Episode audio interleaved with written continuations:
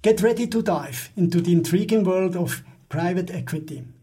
In our four-part interview series with Michel Degosciu from LPX, we unravel the secrets of the, an exclusive financial realm and explore the revolutionary concept of listed public-private equity. Welcome to the fourth part of our interview series on listed private equity, where we are going to explore the risks associated with private equity. Welcome, Michel Gauchroux. Hello, welcome. So, Michel, what returns can investors expect when they invest in private equity? Uh, but of course, it depends on uh, first of all on the time frame that you're analyzing, and then on, also on the type and style of, of private equity investment. When we look at the total private equity market over the past, let's say, 10 years, uh, you had a return of around 10% per year. Um, when you look um, at the underlying fundamental performance of private equity, that's that's what you can expect from the let's say fundamental performance, economic performance of private equity. Uh, when you look at the stock price of those private equity companies over the past 10 years, then the annualized return was around 15 to 16% per year.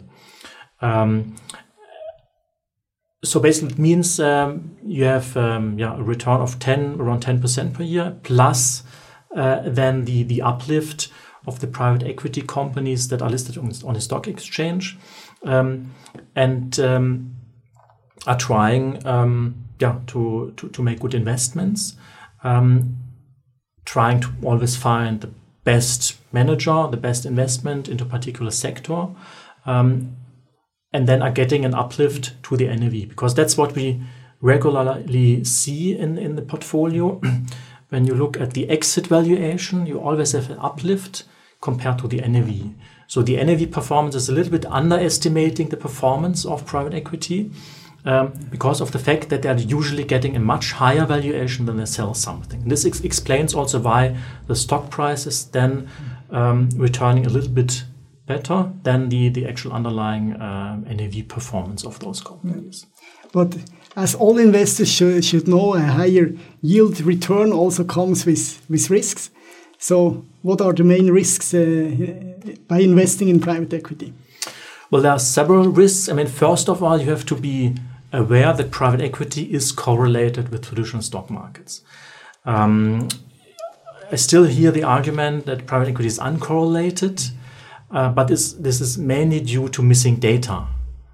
But when you look at the underlying business model, it doesn't make sense that it should be uncorrelated. Of course, it is un- it is correlated because when the stock price in general goes up, then it's easier to have an IPO. Then the valuation multiples are higher. Um, it's much more easier to get a deal done when everybody is uh, investing into risky assets, and this includes private equity. So you should be aware and not be irritated uh, when someone tells you it's uncorrelated, it's correlated. So be aware of that. So that's certainly one risk. You have to be aware of that. And then, of course, um, only invest that type of money of your personal wealth uh, that you don't need in the next coming years for whatever and reason. what means in the next coming years? So, what is the usual uh, time horizon that mm. investors should have? Well, I'll always say at least five years. When you invest in private equity, at least five years. The advantage with listed private equity is that you can sell it at any time. Whenever you want, you can sell it. However, there, as I mentioned, there are some risks associated. So I recommend at least five years, um, and only that part of your personal wealth that you don't need into into into, the, into, into those. Okay, this sounds years. reasonable. and uh, how does uh, private equity perform in times of crisis? Well, this depends a little bit also on the investment style. so, as I mentioned at the beginning, you have to differentiate between various investment styles. First of all, between venture capital and buyout. Buyout is a little bit more stable because the investments are done in um, mature companies that already have a proven business model where the private equity company buys the majority of that, that company. Whereas venture capital are startups um, new companies where, of course, by, by nature of business, there are more risks associated to venture capital. So, so this is a little bit uh, or is something that investors should be aware of. And then the second very important point is the type of leverage or the degree of leverage.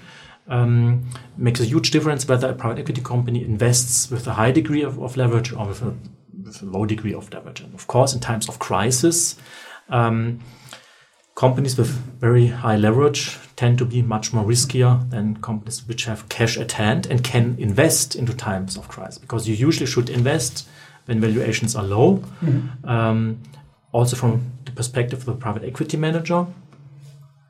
But this is, uh, um, on the one hand side, is a risk. On the other side, it's one of the advantages of private equity because a private equity manager can profit from both um, types from um, an increasing stock market because then he can sell over the stock exchange, can ex- mm-hmm. expect high returns. On the other side, when when stock markets are going down, when we have a recession, then he can make very good investments at low at low valuations. So the very good private equity managers are able to manage those both cycles. Um, um, but then an investor should be aware, and when he makes a single investment in a single company, should analyze how do they react in times of crisis and how do they manage times of crisis. And there is uh, usually more le leverage applied in in uh, buyout or venture capital. Um, to be honest, this this uh, depends a little bit. Typically, more in the buyout sector because then you have already a proven business model. Um, you can more easily get leverage also on the comp company level. Um, on the other side, in, venture capital, um, it's not that easy to get a financing from a bank, from a bank, for example, to finance um, a venture capital deal. In, the biotech, that's much more likely. So, so I would not say buyout or venture is uh, more levered or not. It really then depends on the on the actual deal. So even with leverage, a deal can be very successful and very attractive uh, as compared with with no leverage. Uh, it really depends on, on the on the actual deal level. Uh, but typically in buyout, it's much easier to get a financing um, compared to venture capital. And what are the current trends in the market? Well, um, until yeah, last year or beginning of last year, we saw a huge trend in, in venture capital, in IT, in software. Uh, we saw very strong growth there. This has decreased a little bit over the past 12 months, to be honest. Um, we have seen a huge uplift in, private debt.